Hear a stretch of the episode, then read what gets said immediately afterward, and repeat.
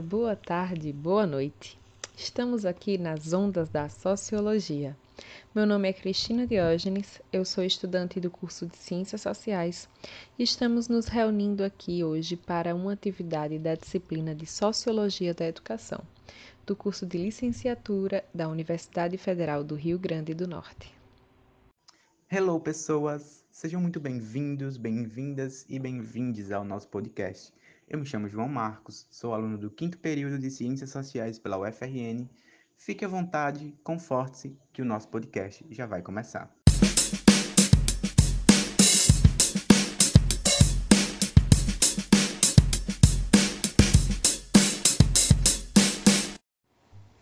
Então, hoje a gente vai parar para pensar sobre o que é juventude e por que que apesar da gente achar natural o que é ser jovem e como se deve agir, isso é uma coisa que varia muito em cada sociedade e em cada tempo.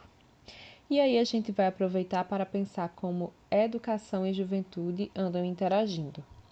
Você sabia que há 200 anos, mais ou menos, não se pensava em adolescência como é hoje? E que na Idade Média uma criança era considerada um adulto em miniatura? Pois é, só do século passado para cá, as noções que a gente tem sobre infância e adolescência tomaram corpo. E agora a gente pode pensar na juventude como um conceito marcado pela situação transitória e limítrofe entre a dependência da infância e a autonomia da vida adulta, como diz Souza e Duran.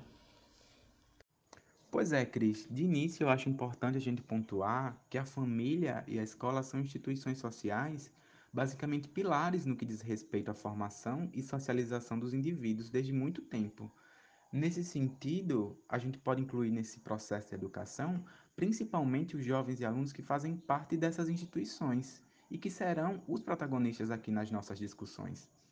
Nessa perspectiva, é interessante a gente pontuar como esses jovens e alunos têm sido observados diante da sociedade e principalmente diante dessas instituições, como a família, a escola, a igreja, o trabalho.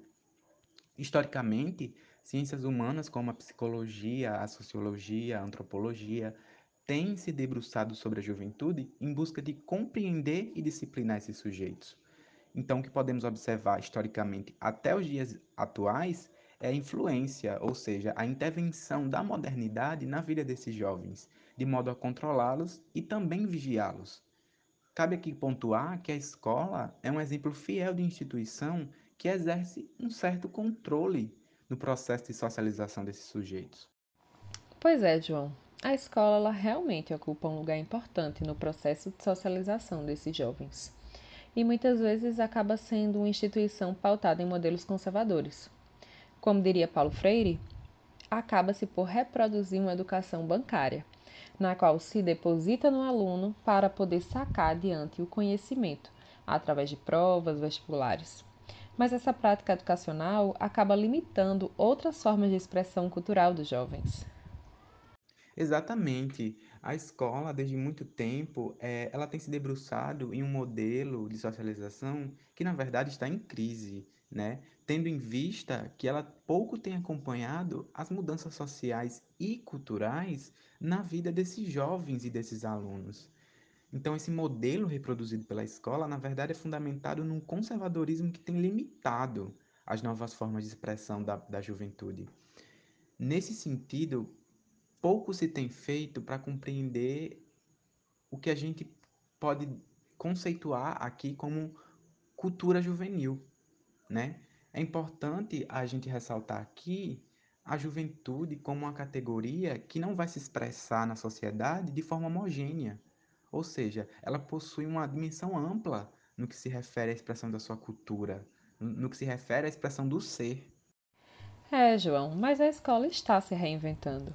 Pouco a pouco, com todas as dificuldades, a gente está vendo que ela está adicionando, agregando, transformando, se abrindo. Bem, eu ainda sou jovem, mas no meu tempo a escola era diferente. Hoje tem mais cor, mais brilho, mais sons, mais diversidade cultural, social e, quer queira, quer não, quem consegue imaginar viver uma vida sem passar pela escola? Eu acho que a escola não é o problema, mas sim o modo como é produzido e reproduzido o sistema educacional. Algumas práticas podem e precisam ser mudadas, Precisamos abrir espaço para as novas formas de organização escolar, outros parâmetros institucionais, para que a escola cumpra plenamente com a sua função social. Eu concordo plenamente com o que você falou e acho que diante do que a gente já expôs, né, inicialmente aqui nessa discussão, acho que já dá para a gente acrescentar nessa discussão um pouco da teoria do Pierre Bourdieu.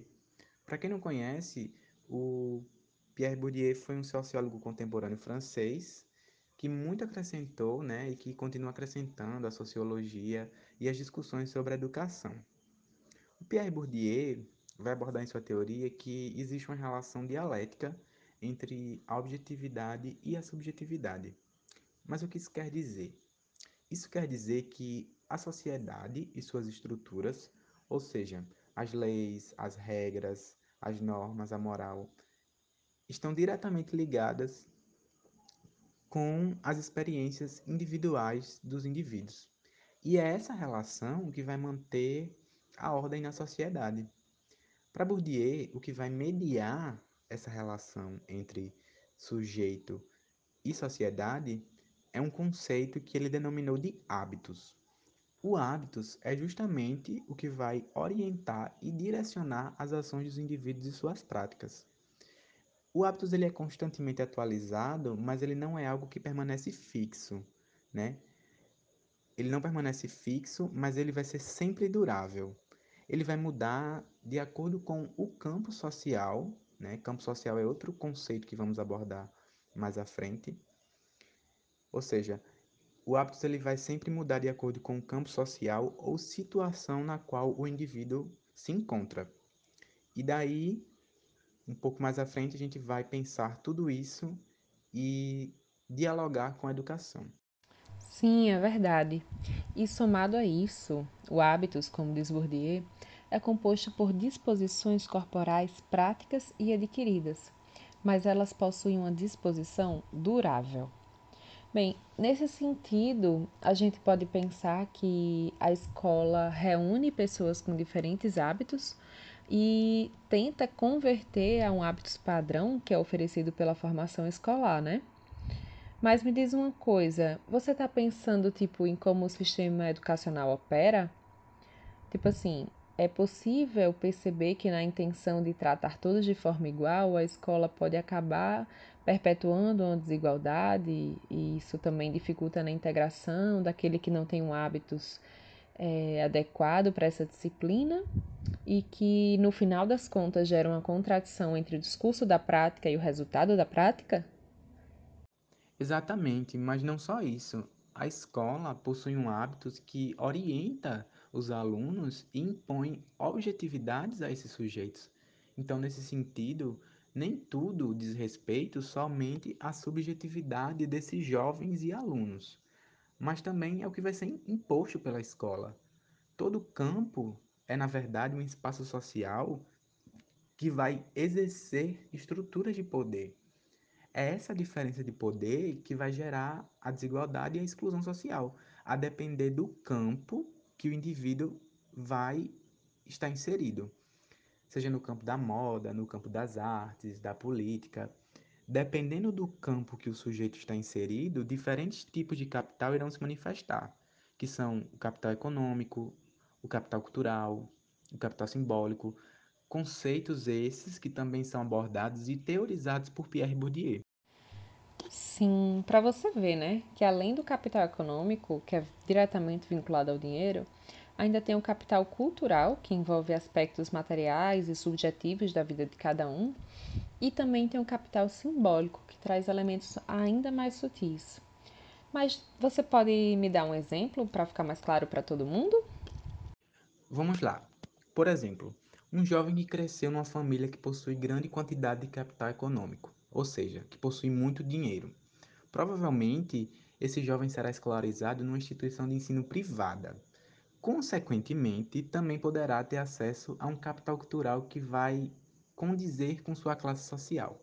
Ele vai poder aprender a tocar determinados instrumentos, vai ouvir músicas eruditas, vai a concertos, a museus, vai conhecer diversos lugares no mundo. Então, tudo isso é capital cultural. Percebam que uma coisa gera outra. O capital econômico possibilita o capital cultural e também o capital simbólico. O capital simbólico se expressa justamente através dos símbolos, ou seja, as roupas que se usa, os bens materiais, a linguagem. Então, nós vivemos em uma sociedade capitalista, onde as desigualdades sociais vão se manifestar principalmente porque, por quem tem mais e quem tem menos poder aquisitivo, gerando essa segregação de grupos, que basicamente é o que a gente consegue observar na sociedade atual, uma divisão entre ricos e pobres. E, consequentemente, isso vai afetar a educação, a aprendizagem dos indivíduos e as oportunidades de crescimento pessoal e profissional. Certo, é isso mesmo. Mas isso acaba levando a gente para umas questões que nem sempre ficam claras. Hum, vamos lá. Classe, raça e gênero geralmente estão vinculadas com a exclusão social. E elas precisam ser entendidas para que a gente possa refletir sobre o processo de segregação social que milhões de pessoas em situação de vulnerabilidade estão vivendo. Só que apenas trazer essas palavras de maneira solta não faz a gente ver a realidade. Mas se a gente for dar uma volta pela cidade, nas ruas que não estão aparecendo nas propagandas, a gente pode encontrar essas desigualdades sociais. Por exemplo, quando uma pessoa não consegue permanecer na escola porque não tem como pagar a passagem de ônibus.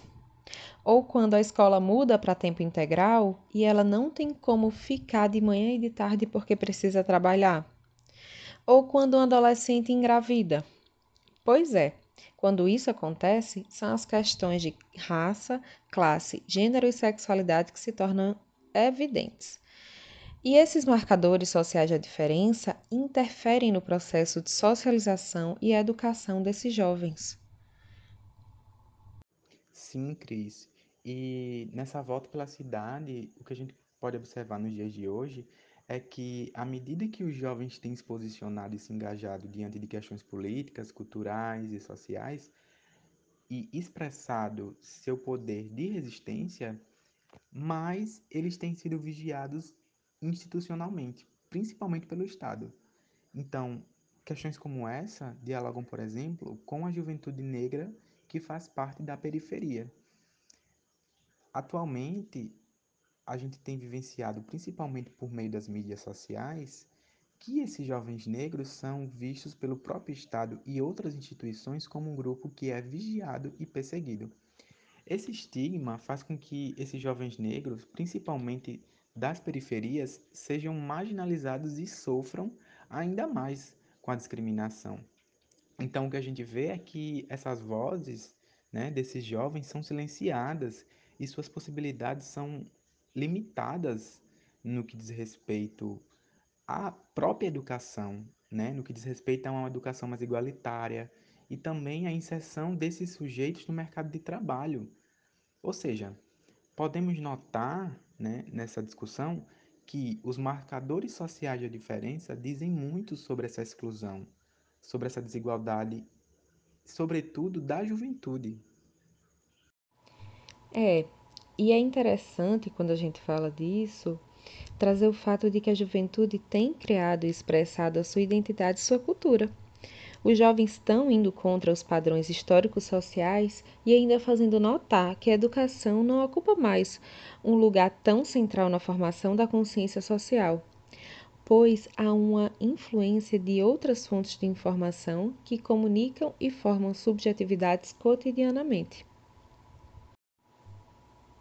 E com isso, está havendo mudanças e fragmentações na própria experiência educacional, por meio do surgimento de uma modernidade líquida, como diria Bauman. Exatamente. E ainda nessa perspectiva das leis, das normas, dos estigmas institucionais, o que a gente percebe é que eles são totalmente reforçados pelos adultos. Os adultos seguem condutas que se firmam nessas realidades que são decorrentes de causas religiosas, históricas, políticas e dentre outros aspectos. Então, diante disso, os adultos eles também serão vistos, né, como eu já tinha falado inicialmente, como referências de socialização. Do ponto de vista da educação, por exemplo, o professor dentro da escola vai reproduzir normas e vai estabelecer uma relação de autoridade sobre os seus alunos. E é o professor quem vai orientar esse jovem ao que deve ser ou não ser feito. Então, dessa maneira, o que a gente percebe na atualidade é uma realidade em que o professor, na verdade, só reproduz exigências institucionais e que pouco tem feito para pensar as vivências, as realidades socioculturais das juventudes, e que isso acaba dificultando a aprendizagem desses alunos. É mesmo.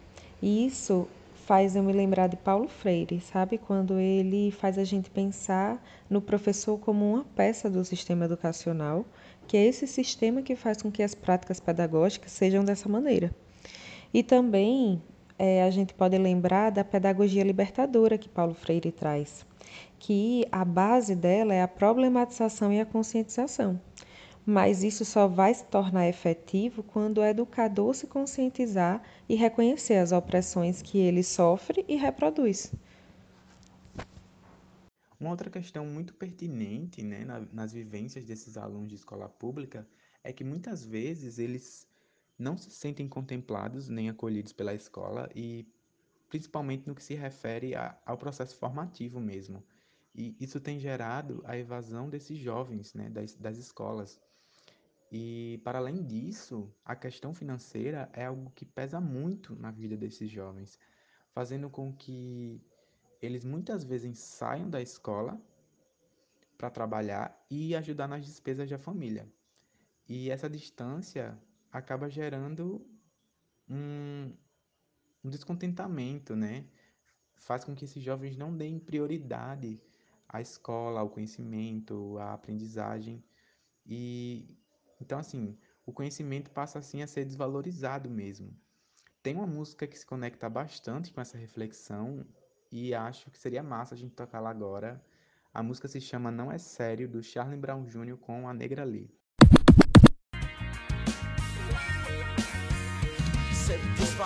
Nunca tive chance. Tudo que eu queria estava fora do meu alcance. Sim, já, já faz um tempo, mas eu gosto de lembrar. Cada um, cada um, cada lugar, um lugar. Eu sei como é difícil, eu sei como é difícil acreditar, mas essa porra um dia vai mudar. Se não mudar pra onde vou, não cansado de tentar de novo.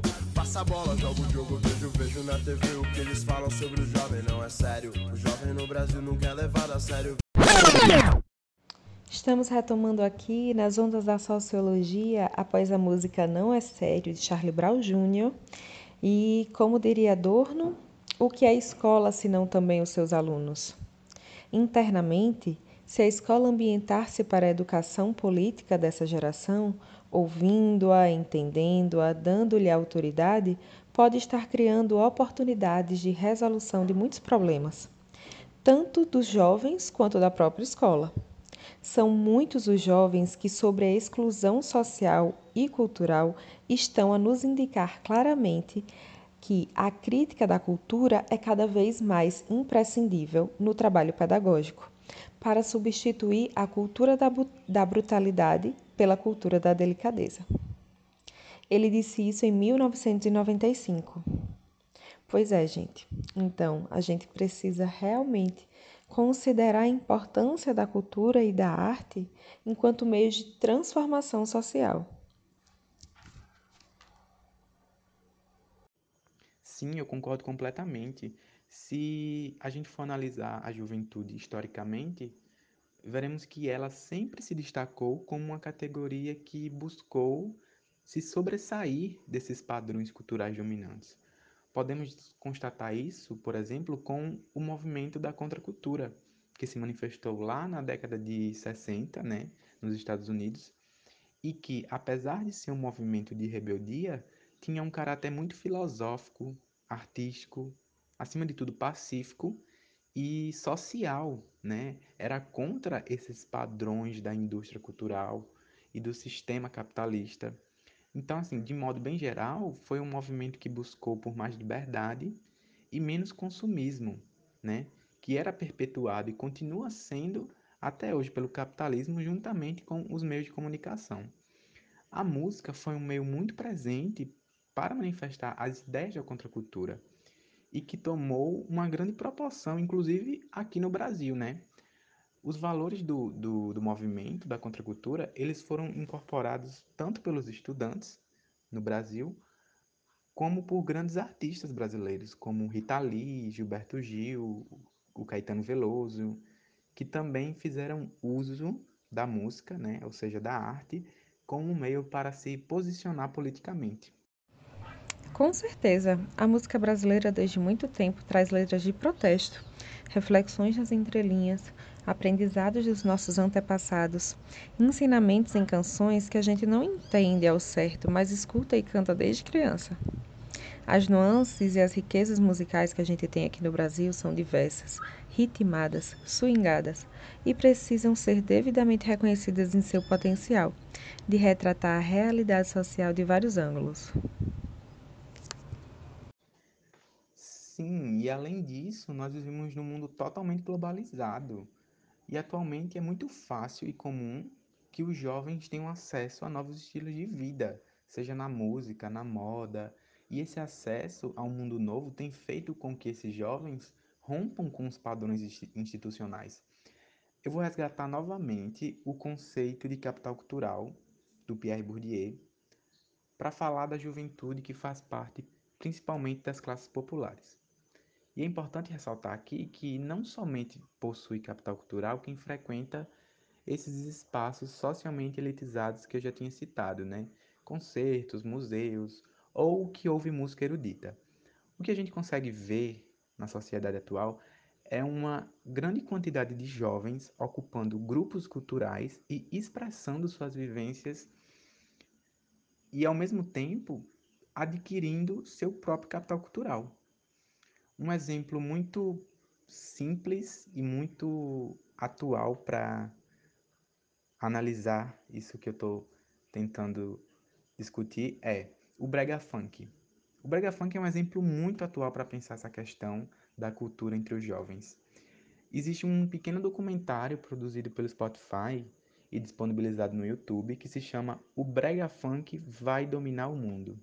E esse documentário vai mostrar justamente como o brega funk tem mudado a identidade cultural de Pernambuco, principalmente entre os jovens das comunidades.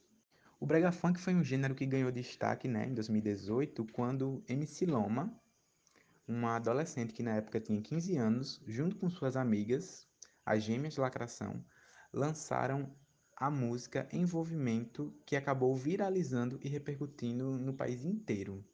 Daí a gente consegue perceber como a música tem transformado a vida dos jovens, principalmente das periferias. O mais interessante é que o brega funk foi notado no Brasil por meio da repercussão de uma jovem negra da periferia, mostrando que esse gênero musical, apesar de ser cantado principalmente por homens, não se limita só a eles, mas pode ser e deve ser cantado pelas mulheres. Então, o que a gente pode vivenciar nos dias de hoje é a manifestação das vivências e expressão desses jovens por meio da arte, e que a arte é, na verdade, uma ferramenta que dá voz a essa juventude, que firma essa identidade social, política, cultural e vai contra os padrões institucionais, fazendo com que esses jovens transitem entre muitos espaços dando capacidade de se articularem e promoverem mudanças na sociedade.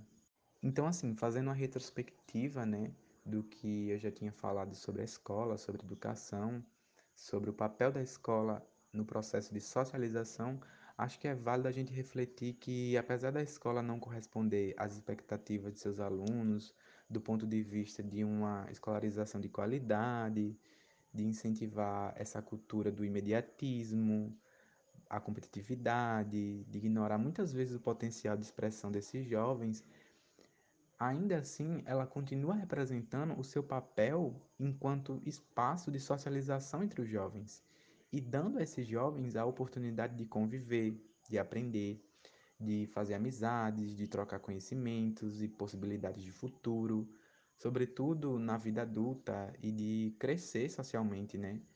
Pois sabemos que sem escolarização nós infelizmente acabamos tendo oportunidades ainda mais limitadas.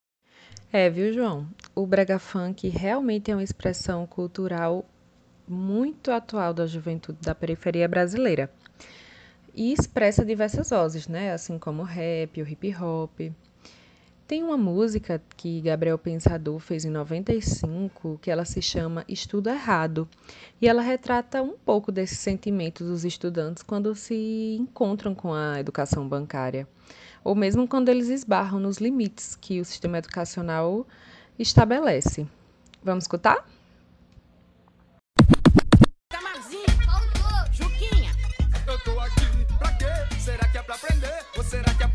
Acomodar e obedecer. Tô tentando passar de ano pro meu pai não me bater. Sem recreio de saco cheio porque eu não fiz o dever. A professora já tá de marcação porque sempre me pega. Disfarçando, espiando, colando toda a prova dos colegas. Ela esfrega na minha cara um zero bem redondo. Quando chega o boletim lá em casa eu me escondo.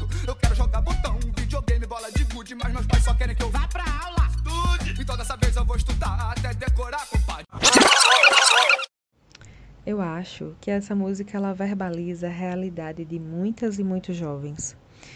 O modo como o sistema se organiza e as práticas pedagógicas, é, os jovens acabam não entendendo, não compreendendo, tipo assim, não podendo viver a escola no seu sentido ideal. Ela, enquanto uma potência transformadora da realidade social e da experiência de vida de cada indivíduo. Então, assim, ou de maneira mais direta, né, que as pessoas possam compreender os fenômenos sociais que acontecem e se compreender em relação a eles, aprendendo sobre política, sistema financeiro, violência, sobre como a sociedade funciona, sendo ensinado um pensamento crítico e reflexivo sobre o mundo. Como essa música já foi feita há 25 anos, a gente pode ver algumas mudanças dos anos 90 para agora. Mas é, tem um problema crônico que precisa ser debatido: a evasão escolar. Esse tema ele não está tão evidente na letra da música, mas é algo que permanece latente e faz com que milhões de pessoas que passam pela escola abandonem com um nível de aprendizado muito baixo, principalmente na questão da interpretação de texto. Então, dentre outros fatores sociais que estão envolvidos na evasão escolar, é preciso a gente destacar o fator econômico que é o que mais distancia a pessoa da escola, porque as pessoas precisam trabalhar para se sustentar, para sustentar a família, e elas não conseguem permanecer. Então, sendo assim, muitas vezes é interrompida a possibilidade de ascensão escolar, de ascensão social através da educação desde muito cedo. Então, se a escola oferecesse uma maior estrutura, estrutura para os alunos, e os índices de pobreza não fossem tão elevados, a permanência na escola poderia ser garantida por muito mais tempo.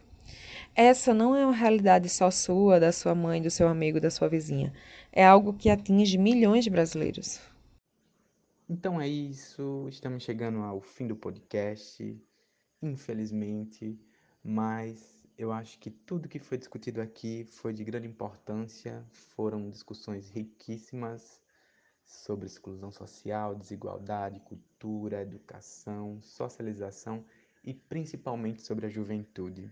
Eu queria finalizar a minha fala com um trecho da Janesse Tirelli e Olga Celestina. Esse trecho é do artigo que foi base para a construção desse podcast, que diz o seguinte: Talvez assim seja possível começarmos a mexer de fato na escola contemporânea, que usa como estratégia a perspectiva de um futuro abstrato, que se respalda e argumenta em um passado sem significados, para se ver livre de um presente com o qual não sabe lidar. Esse trecho é extremamente necessário e cabe totalmente no que foi discutido e refletido nesse podcast. Eu espero que você ouvinte tenha gostado e que consiga levar esse conhecimento adiante para mais pessoas. É, gente, infelizmente o podcast está chegando ao fim. Esses assuntos não se encerram por aqui, Mas é isso, nas ondas da sociologia a gente precisa continuar para continuar pensando, refletindo sobre a nossa sociedade, sobre como ela se organiza e sobre como que a gente pode agir nela, né? Então, para finalizar, eu também queria trazer aqui uma frase de Eduardo Galeano que diz o seguinte: A utopia está lá no horizonte. Me aproximo dois passos e ela se afasta dois passos. Caminho dez passos e o horizonte corre dez passos. Por mais que eu caminhe, jamais alcançarei. Então, para que serve a utopia? Serve para isso, para que eu não deixe de caminhar. É o poder, aceita porque dói menos. De longe falam alto, mas de perto tão pequenos. Se afogam no próprio veneno, tão ingênuos. Se a carapuça serve, falo mesmo e eu cobro quem me deve. É o poder, o mundo é de quem faz. Realidade assusta todos